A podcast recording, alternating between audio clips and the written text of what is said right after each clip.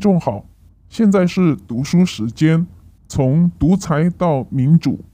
第一章第三点，政变选举，外国救星行吗？要消灭一个特别令人厌恶的政权，反对独裁的军事政变，看来或许是最容易和最迅速的办法之一。但是这个办法存在着严重问题。最大问题是，民众与控制政府及军事力量的精英之间现存的不合理的权力分配完全不能改变。解除某些人和某些集团的政府职务，最大的可能只是让另一批人有机会取而代之。理论上，后一批人的行为可能会温和一些，在一定限度之内。也比较愿意接受民主改革，但与之相反的可能性和理论上的可能性是一样大的。新的权力集团在巩固了自己的地位以后，可能比被推翻的独裁政权更加严酷和残暴，更加野心勃勃。于是，新权力集团，尽管人们可能曾经对其寄以希望，就可以为所欲为，毫不顾及民主和人权。这不是解决独裁问题的可接受的方案。在独裁统治之下，人们无法利用选举这个工具来实现重大的政治变革。有些独裁政权，例如前苏联所控制的东欧集团，曾经装模作样的搞过一些选举，制造假民主。但是这些所谓的全民公投，实际上是受到严格控制的。其目的就是让公民只能够投票给自己选定的候选人。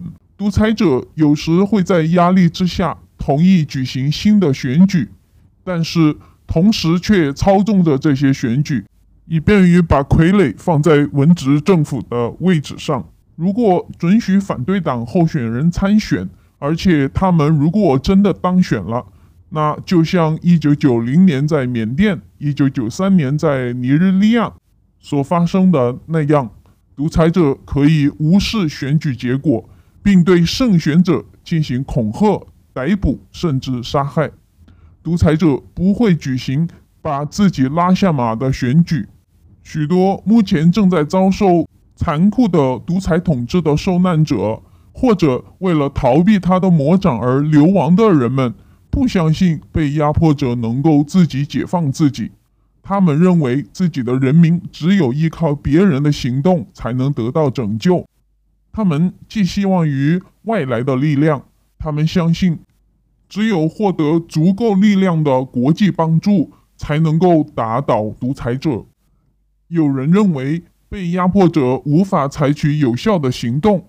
这种观点有的时候也是正确的。如上所述，被压迫人民往往不愿意。暂时也不能够进行斗争，因为他们对自己是否有能力面对残酷无情的独裁统治缺乏信心，也不知道如何拯救自己。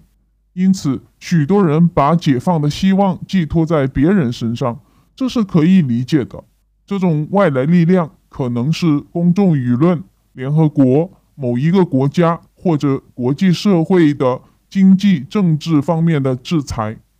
这种设想听上去可能令人欣慰，但是依靠外来救星存在着严重的问题。这种信任可能完全寄托错了。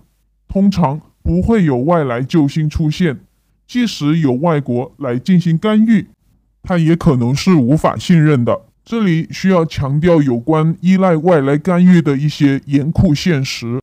外国往往会容忍甚至帮助一个独裁政权。以便促进自己的经济或政治利益，外国也可能会为了其他目的而出卖被压迫人民，背弃其帮助人民获得解放的诺言。有些外国会反对某个独裁政权，只是为了获得对该国的经济、政治或军事上的控制。只有当内部的抵抗运动已经开始动摇独裁政权，使国际社会把注意力集中于该政权的暴行时，外国才有可能为了正面目的而积极参与。独裁政权之所以存在，主要是因为国内的权力分配存在问题。民众与社会太虚弱，弱到没有办法给独裁政权带来任何的严重问题。而与此同时，财富和权力集中在太少的人的手中。虽然国际行动有可能给独裁统治带来好处，或者使它在某种程度上被削弱，但是它的延续性主要取决于国内的因素。不过，当国内抵抗运动非常强的时候，国际压力也可能会十分有用。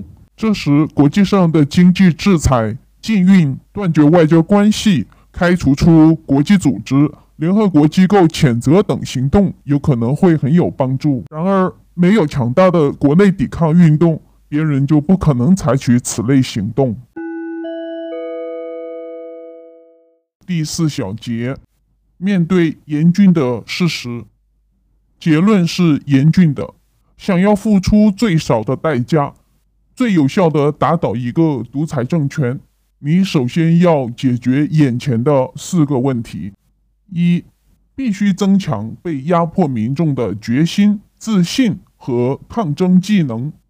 第二，必须增强被压迫人民的社会团体和机构。第三，必须建立一个强有力的内部抵抗力量。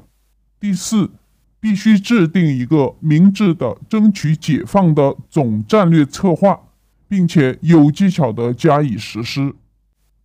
解放斗争要靠自己，需要加强斗争团体的内部力量。正如查尔斯·斯图华 （Panner） （Charles Stewart Parnell） 在1879年和1880年的爱尔兰罢黜运动曾经呼吁的那样：“靠政府是没用的，你们只能靠自己的决心，团结一致，互相帮助，给你们当中软弱的人以力量，联合起来，组织起来。”你们必定胜利。只有你们让这个问题成熟到需要解决时，只有到那个时候，问题才能得到解决。面对一个坚强、自力更生的队伍，又有着明智的战略、勇敢而有纪律的行动和真正的力量时，独裁统治最终必然垮台。但是，至少必须满足上述四个条件。上述讨论表明。从独裁统治下获得解放，最终将取决于人民自己解放自己的能力。